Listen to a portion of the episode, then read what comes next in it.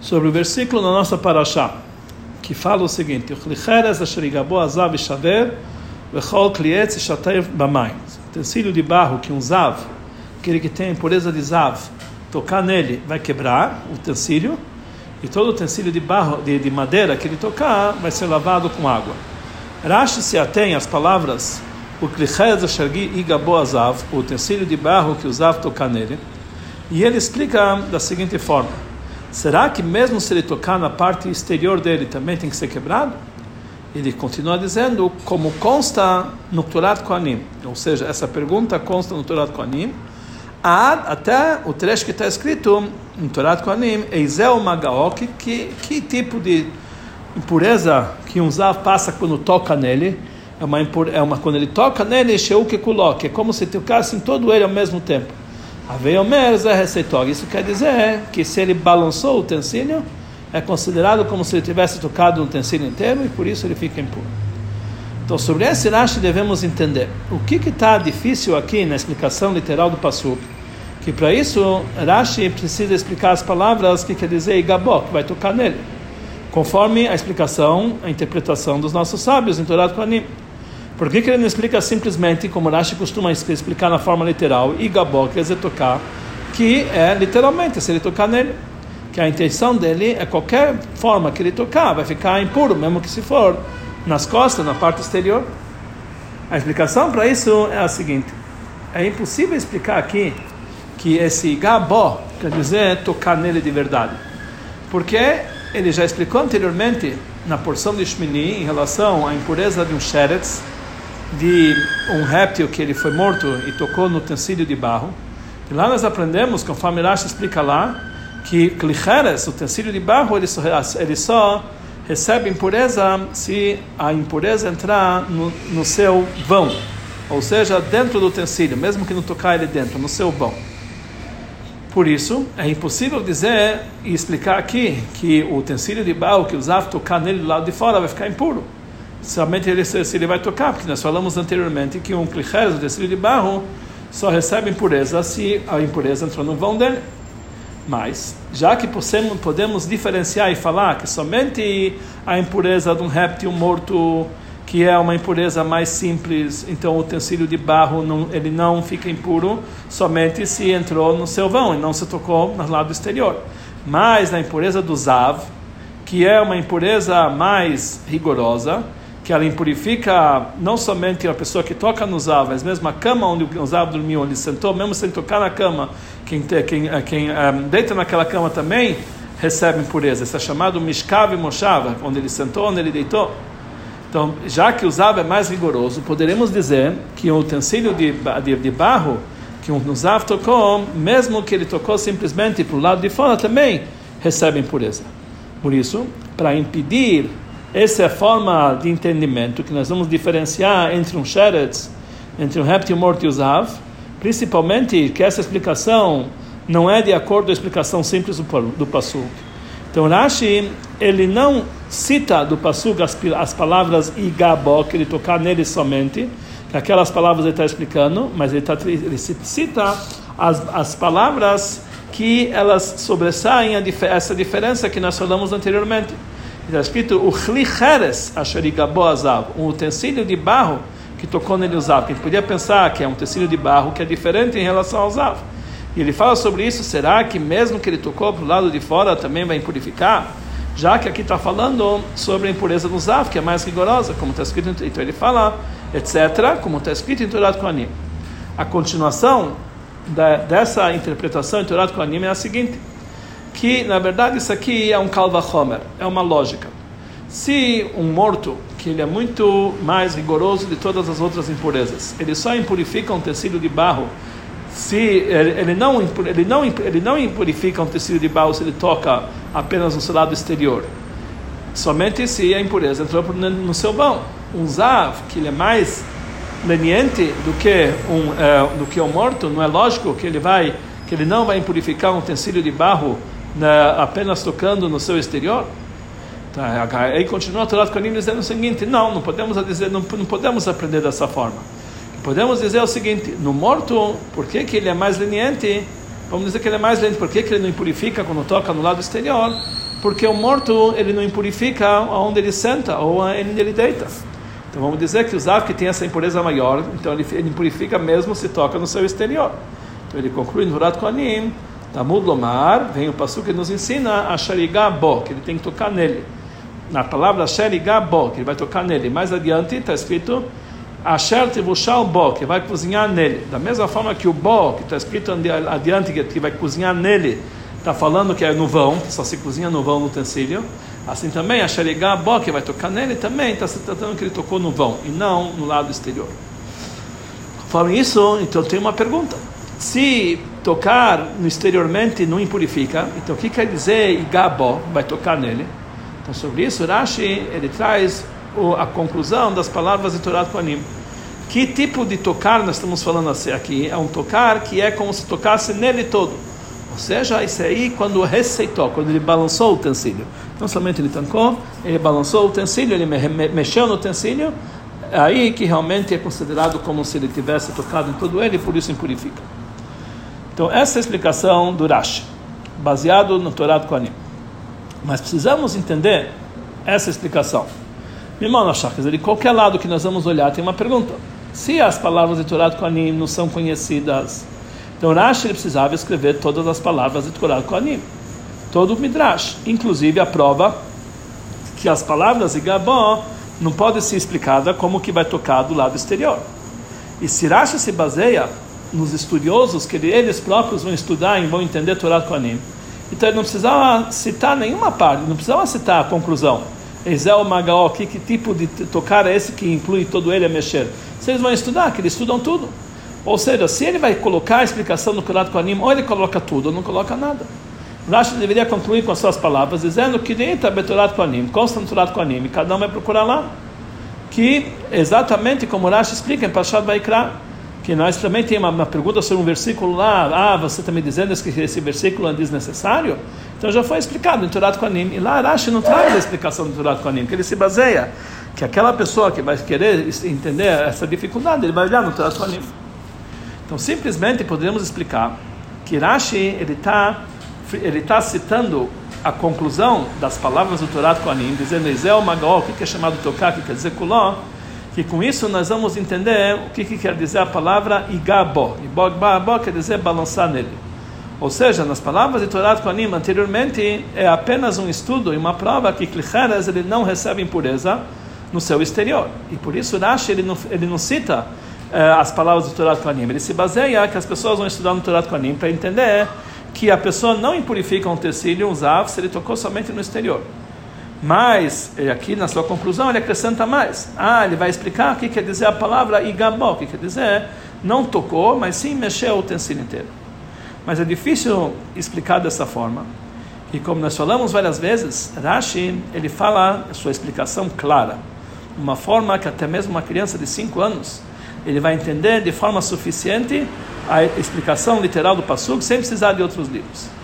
E já que a, a interpretação da palavra, o entendimento das palavras igabó, que vai tocar nele, pode ser também que vai tocar no lado exterior. Então Rashi ele precisava escrever claramente o que que leva, o que obriga ele a explicar de forma de uma forma diferente e não se basear sobre o fato que ele cita apenas a fonte onde as pessoas vão olhar que está escrito no Torá Kohanim, principalmente que o Torá Kohanim não, não dá para entender essas palavras uh, uh, claramente da palavra, apenas com uma Shabbat, com uma comparação de palavras, e não da explicação simples, literal do Passuk. Então, obrigatoriamente, temos que dizer que, conforme a explicação simples do, do a prova que as palavras que Rashi ele cita na sua explicação do Torah Kohanim, ele aprende de lá, eh, dessas palavras que, que, que, tocar nele quer dizer em todo ele, ele não aprende de uma Gzerah igual aprende lá em Torah Kohanim, da palavra Bo, que está escrito aqui, Bo, que está escrito ali, que não está lembrado no Rashi, e isso que ele fala, etc., no Torah Kohanim, é apenas um acréscimo para explicar mais, mas não é que lá essa é a explicação do Torah Kohanim. E por isso ele se contenta apenas em lembrar essas palavras do Torah Kohanim, apenas uma forma indicativa, com etc. Mas a principal explicação, de onde Rashi tira, que aquele que toca no Klicheres, do lado exterior, não impurifica, é do final que ele acha, ele cita do Torah Kohanim.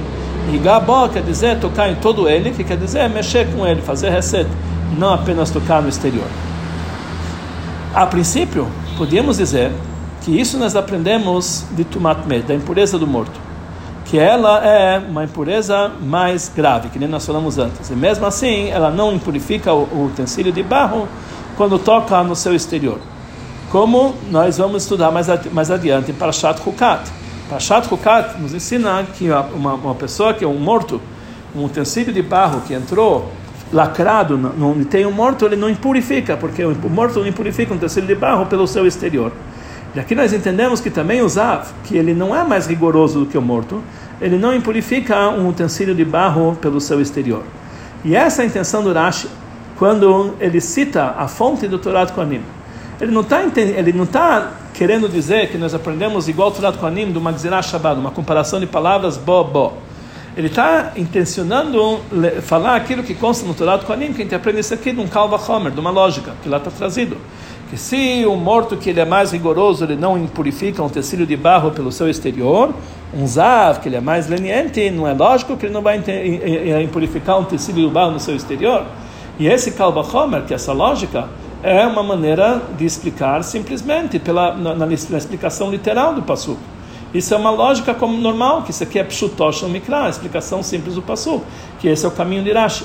Mesmo que Rashi que vá essa comparação de palavras não é a explicação simples do passo, mas o Kavachomer, que é uma lógica clara, isso sim é uma explicação simples do passo.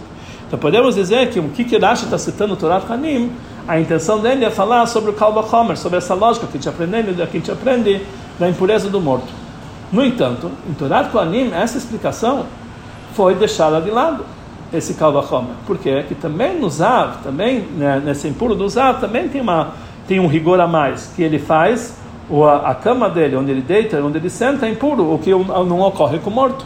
Que isso, então, isso aqui, mesmo assim, então aqui nós entendemos no Torah Kohanim que não existe esse Kalvachomer, essa lógica. Os dois são equiparados, não é um, um não é mais rigoroso que o outro que cada um se encontra um rigor a mais que não encontra-se no outro. E conforme a explicação simples do Passu, podemos estudar que eles são realmente ambos, tanto o morto, tanto os aves, são equiparados. E, e também, nessa, né, também nessa lei, e ambos vão, então por consequência, ambos eles é, é, não impurificam pelas, é, no lado exterior. Então por isso realmente nós podemos aprender isso aqui em Tumat Med. Irashi ele, ele cita como fonte Torah Kohanim e não o Pasuk, simples o Pasuk de Pashat Kukat. Porque a prova do Pasuk, de, de Pashat Kukat, é, é, se ele vai trazer a prova do Pasuk, então ele deveria se estender muito na sua explicação. E número dois, mesmo depois de se estender, não é certeza que uma criança de 5 anos ele vai entender isso aqui. Mas citando o Torah Kohanim, que é uma explicação simples e com detalhes, então ele vai saber que alguém vai explicar pelo Torah Kohanim, que a aprende do morto, ele vai entender. Mas essa explicação não é aceita. Por quê? Porque, em primeiro lugar, isso não é tão não simples assim. Por que, que Rashi ele não cita a explicação, a obrigação da sua explicação? Porque ele precisa trazer uma, uma, porque ele precisa trazer uma explicação a mais. Mais ainda, Tamemet, uma pessoa que está impuro, que impurifica-se com morto, ele não impurifica mexendo no objeto. Não é igual usar, porque ele mexendo no objeto ele purifica. Também, ele não, se ele mexe um, uma pessoa que se impurificou com morto, ele mexe um objeto, ele não impurifica o objeto. E por isso, é, se pudéssemos dizer que o Passuga Sharigabó vem nos ensinar que usava, ele impurifica com reced, mexendo no objeto, diferente de uma pessoa que impurifica-se com morto. Por que não podíamos dizer também que essa novidade de Gabó é que usava ele purifica um tecido de barro, mesmo tocando no seu exterior? Mesmo que uma pessoa que tocou no morto, ele não, ele não impurifica, o morto também impurifica. E essa explicação seria melhor a princípio, que somente conforme essa explicação nós entendíamos a, a explicação Igabó, quer dizer que Pshutov, uma explicação simples, que em qualquer lugar que ele tocar, mesmo no exterior, seria impuro. Então realmente poderíamos explicar dessa forma, estaria muito mais simples explicar que mesmo um zav que toca no exterior fica impuro, e não podemos aprender de um tamemet, que é, é, uma pessoa que se impurificou com morto, que existem casos que ele não impurifica, que os Zav sim purificam. a princípio, podemos responder que Rashi ele é obrigado a explicar é, dessa forma por causa do final do passo. Está escrito que um utensílio de barro tem que ser quebrado. Todo utensílio de barro e todo utensílio de madeira vai se lavar com água.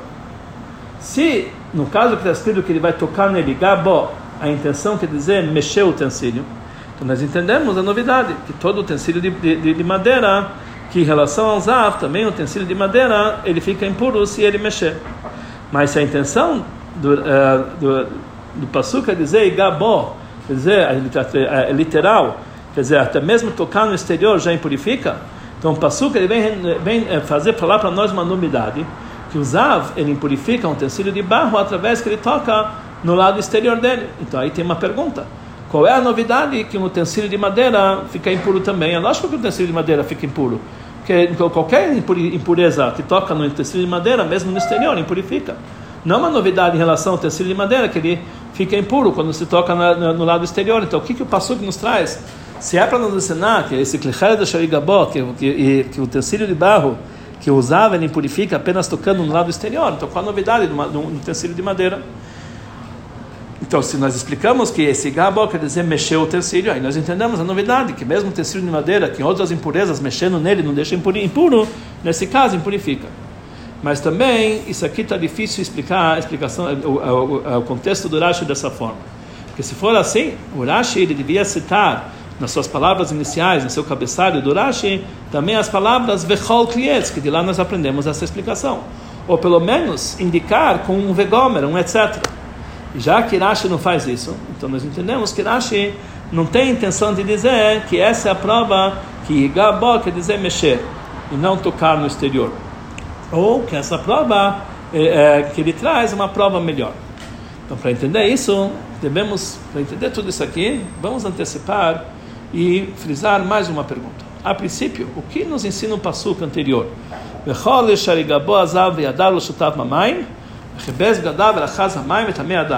Todo aquele que usava tocar nele, e sua mão ele não lavou com água, então aquilo que é todo aquele que tocar no zav não lavou sua mão com água, ele tem que lavar as suas roupas e, eh, e, e se banhar com água e vai ficar impuro até a noite. Quer dizer, ele tem que ir no mikveh, uma pessoa que tocou no zav tem que ir no mikveh e suas roupas também tem que ir no mikveh. Já foi explicado anteriormente no Pasuk, que a Nogia Bebsarazav, uma pessoa que toca na carne do zav, e Chabez Gadav tem que lavar suas roupas e lavar sua carne, e tomar um banho, quer dizer, tem que ir no mikveh. E ele está impuro até a noite, que o Pasuk precisa voltar novamente e dizer que todo aquele que toca, o zav tocar nele, que a mão dele não foi lavada com água, tem que também é, levar suas roupas no mikveh, ele também tem que ir no mikveh. Já foi dito anteriormente.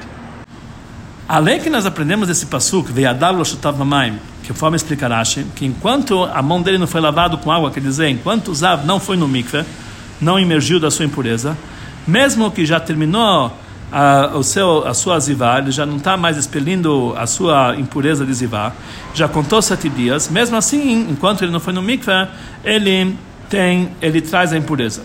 Então isso a gente aprende desse pasuk, mas afinal de contas, poderíamos aprender isso aqui de um Kalva Homer, de uma lógica das leis de uma mulher que deu à luz, uma parturiente, que ela obriga, tem a obrigação de ir no mikveh. E mesmo depois que ela foi no mikveh, ela não pode tocar em nenhum, nenhum korban, nenhum objeto sagrado, nenhuma, eh, nenhuma parte de uma carne sagrada de korban, e não pode comer. E porque até ela ir, mesmo que ela foi no mikveh, ela tem que esperar até ela, o sol dela se pôr. E o sol dela se põe até o pôr do sol do quadragésimo dia.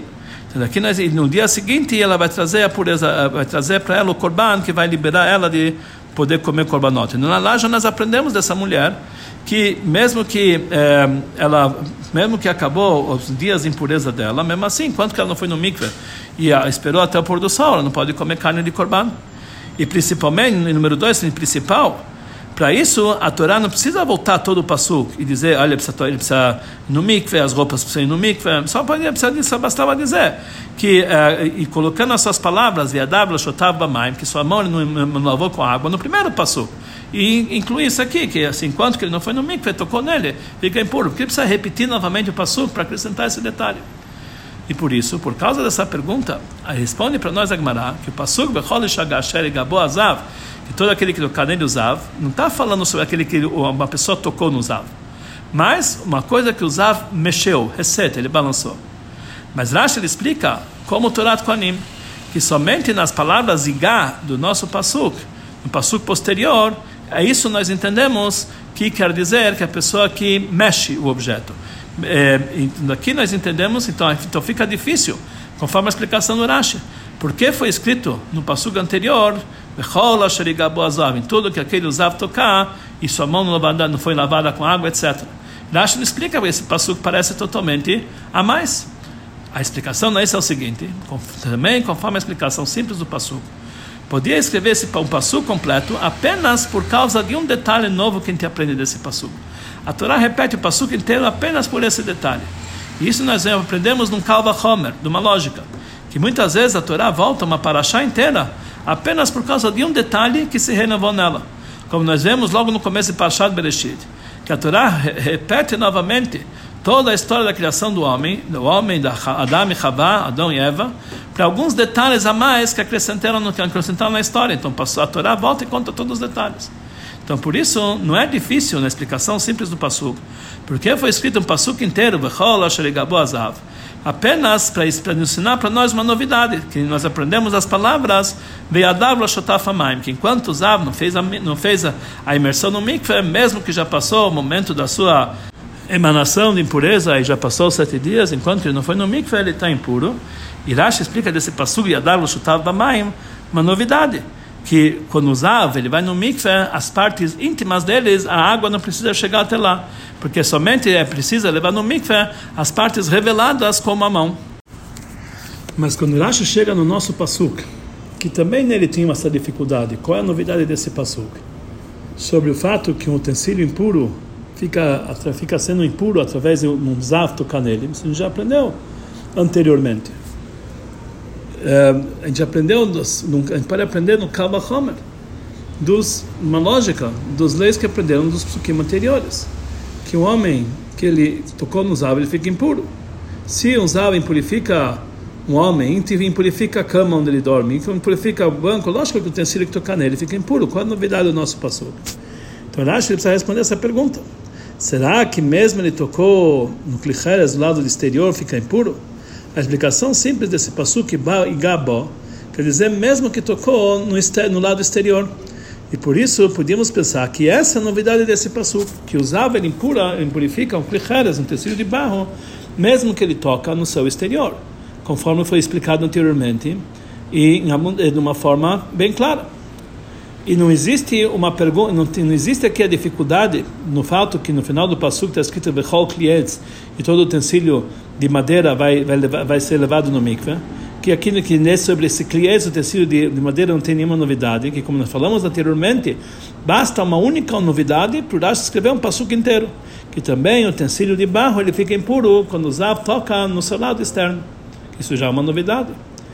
E para uma prova mais clara que realmente essa eh, deveria ser a lei que, que um zav que toca exterior, no, no, lado exterior também purificará, acrescenta, ou etc. Como está escrito em Torah Kohanim, que lá realmente nós vemos que por causa da rigor, do rigor da impureza do zav, existe um lugar para dizer que ele purifica um tecido de barro mesmo no seu lado exterior, mesmo que o morto ele não impurifica ele não impurifica dessa forma. Ou seja, Rashi ele não está nos levando à explicação, a fonte de Torah Kohanim, como continuação, como início da continuação das suas palavras, para nos ensinar que os árvores não se impurificam, não impurificam o tecido de barro pelo seu exterior, mas pelo contrário, é o final das suas palavras, da, da sua pergunta, no Torah Kohanim. A segunda ideia do Torah Kohanim, que realmente existe uma ideia, a Yachol, que mesmo que ele tocar no lado exterior, ele vai ficar impuro. E por isso ele só indica isso aqui com vehule, com etc. E não fala, ele não traz a sua explicação claramente. Na verdade, isso aqui é só uma suposição na segunda forma, mas ele quer reforçar a sua ideia que quando Zav toca no lado exterior, fica impuro, mesmo no utensílio de barro. E a obrigação que Rashi tem que explicar de forma diferente é do final das palavras de Torah Kohanim, que lá consta que Isel Magaosha, o que coloca, que tipo de toque é esse que o Zav toca, que é como se fosse todo o utensílio, temos que dizer que é receitou, quando ele balança o utensílio, como vamos ver adiante. A explicação é a seguinte, além do fato que a princípio o passuk todo está a mais, as palavras no início desse passuk, o clicheres da shariga boazav, um clicher, um utensílio de barro, que Zav tocar nele, também, com certeza, é, duplic, é, é, são palavras que são escritas em duplicidade, estão totalmente a mais. Esse pasuk vem em continuação do pasuk anterior, que lá está escrito em tudo que o Zav tocar, já está escrito em tudo que o Zav tocar. bastaria então escrever nesse passo em resumo e o utensílio de barro tem que quebrar precisa voltar a dizer um utensílio de barro que ele tocar que acabamos de falar que ele tocou o Zav está tratando em coisas que o Zav tocou da mesma forma que no final do passo está escrito maim todo utensílio de madeira vai lavar com água não está escrito todo utensílio de madeira que ele tocar então aqui a gente entende que um, aqui também, no início do Passuk, bastaria dizer, não precisa dizer que o Zav tocou. Que nós estamos tratando, tá se tratando que o utensílios que o Zav tocou, a continuação do Passuk anterior. Então, por isso, é lógico para dizer que a novidade desse Passuk justo se encontra nessas palavras. Igabo, essas palavras estão a mais, nos ensinam alguma coisa. Essas palavras, elas estão exatas aqui, de uma forma para nos explicar que tipo de toque é esse que o utensílio de barro fica impuro que é diferente de todos os toques que estão explicados no passuco anterior. E Gá, é, desse toque do Zav tem que ser bom em todo ele, uma, tocar no utensílio por completo. E não como um toque normal, que você toca apenas uma parte do utensílio. Ou, conforme a ligagem do Rashi, qual é esse tipo de toque que é como todo ele? Temos que dizer que é o receitó, que é isso que ele mexe no utensílio. Através disso que ele mexe, ele, ele, ele, ele manuseia todo o utensílio, então ele fica impuro. Se nós íamos dizer que a novidade desse passuco é somente no fato que um utensílio de barro ele fica impuro no seu exterior, então essa novidade é, das palavras bastaria escrever klichares, e klichares a gente já entende, continuação do, do anterior, ou então da palavra bo, mas não das palavras igabo. Igabo quer dizer tocar nele de uma forma completa. Então de lá que Rashi aprende que tem que ser o reset, tem que ser mexer o utensílio inteiro. A explicação que nós aprendemos, a, a, a lição que nós podemos aprender aqui no serviço de Hashem é o seguinte um utensílio de barro que é feito de terra, sim, eh, ele, ele indica ao ser humano que o homem é feito de terra, como está escrito, que Hashem et Adam Deus, Deus formou o homem da terra, da do, do, pó da terra. E também está escrito que afarata, você é feito de pó. E por isso nós falamos que o utensílio de barro, ele não se impurifica no seu exterior. Os assuntos mundanos, que ele se liga com o corpo do homem, que isso é chamado exterior dele, não podem purificar a essência de um judeu. Porque já que Deus ele criou dessa forma, que o corpo dele precisa comer, precisa beber e precisa de se entreter em outros assuntos desse mundo, que pela natureza ele tem proveito, tem prazer. E o trabalho que ele é necessário do homem é que não é quebrar o corpo, mas conforme explica para nós o, o, ensinamento do Baal Shem Tov, que nós devemos azov tazov ajudar junto o corpo transformar o nosso corpo e nossa parte nesse mundo material uma moradia para Hashem, nesse mundo inferior. Então, o homem não é culpado pelo fato que se colou nele em assuntos mundanos que o impurificaram, que, que querem impurificá-lo, que no final das contas ele precisa se limpar deles, ele precisa se, ele precisa se limpar deles, mas é essa é a natureza, que eles se ligaram com ele, mas é pela, pela natureza dele. Quando isso está se tratando, quando o homem que se considera que realmente Hashem o criou, ele é um tecido de barro, demonstrando que ele está totalmente anulado para Hashem. Mas se ele se considera um tecido de madeira, madeira quer dizer uma, uma existência por si grande e, é, e desenvolvida, como uma árvore que ela brota e se desenvolve, ou um utensílio de metal, que, é, que a, o ego dele é duro igual metal, então aí ele não é conforme ele foi criado por Deus, que ele é simplesmente um pó da terra. E por isso ele recebe impureza mesmo em coisas do seu exterior, mesmo em seus assuntos mundanos. Sobre isso, Rashi, fala, Rashi nos ensina: será que mesmo que tocou no utensílio de barro pela, pela, pelo lado exterior vai se impurificar? Porque um zav, ser impureza do zav, não é uma coisa natural, como, como uma impureza de uma mulher, que ela tem o seu sangue no seu ciclo menstrual usar para o homem é uma doença, é uma infecção, mais do que o sangue normal que tem pela natureza. A explicação das palavras é o seguinte: no serviço do homem para Hashem, o sangue de uma mulher do, do, ciclo menstrual demonstra o mal que é que existe dentro do Yehudi por sua natureza. O cada um tem o seu Yetzirará, que ele é mal desde a sua desde, desde a sua infância. Mas isso aqui é uma natureza dele, assim igual a mulher, o ciclo menstrual é uma coisa natural. Mas zivá, que é esse tipo de infecção, é, é, emanação do homem infecciosa, é que o homem é, simboliza espiritualmente que o homem é, ele incitou sobre si seu Yetzirará, mais do que o Yetzirará atrapalha ele por sua natureza. Ou com a linguagem do Sefer Ahinur, o assunto de zivá vai acontecer com o homem que ele sai do caminho da retidão. ele sai, ele, ele, se, dedica, ele se dedica de, de uma forma demasiada para comida e bebida, etc.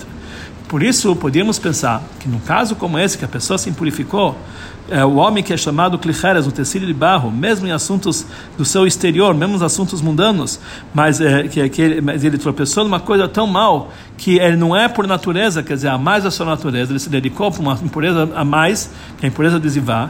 Então podemos dizer que, nesse caso, mesmo assuntos mundanos vai impurificá-lo. Por isso, consta na Torá, no Torá com Anim e no Rashi, que a coisa não é assim. Quando Zav ele toca ah, para o seu exterior, ele não está impuro, só se, só se toca em todo ele, em todo o seu ser. Ou seja, um, algo que mexe com todo homem. Aí realmente o utensílio de barro pode se impurificar.